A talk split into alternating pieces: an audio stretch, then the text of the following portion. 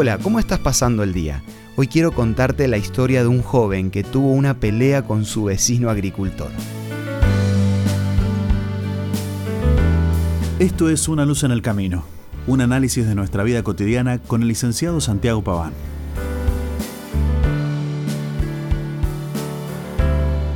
Para poder vengarse de la pelea que habían tenido, el chico entró en el campo del vecino y tiró semillas de una variedad de cizaña que crece rápidamente y requiere mucho trabajo para sacar.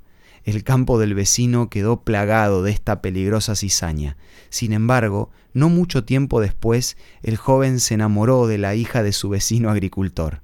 En el día del casamiento, como un regalo especial, su suegro le regaló nada menos que ese mismo campo que él había estropeado.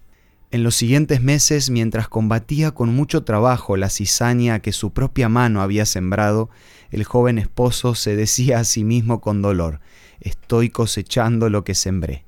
Cuando vemos que por un tiempo al que obra mal le va bien y al que hace bien le va mal, tendemos a olvidar que tarde o temprano todos cosechamos lo que sembramos. Esta es una ley que no falla.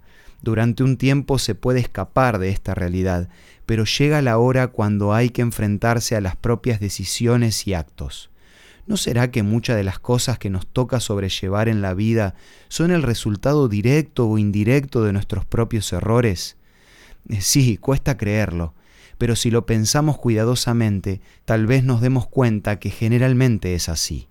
La palabra hiriente que decimos hoy, o la decisión equivocada que tomamos, o el descuido inconsciente de nuestras responsabilidades, o una mala acción que cometemos en ese día, mañana puede traernos serios dolores de cabeza. Por eso es tan importante saber manejar con sabiduría el momento presente porque es ahora cuando determinamos lo que nos va a venir después. Hoy sembramos lo que cosechamos mañana. San Pablo ya lo decía hace muchos años. No se dejen engañar, nadie puede burlarse de la justicia de Dios. Siempre se cosecha lo que se siembra. Es por esto que la Biblia todo el tiempo insiste con la importancia del día de hoy. Claro, hoy es el día que tenemos que decidir actuar con prudencia y sabiduría para no lamentarnos mañana. Es hoy que Dios quiere ser el Señor de nuestra vida para que podamos disfrutar de la paz, la esperanza y la alegría que Él quiere darnos.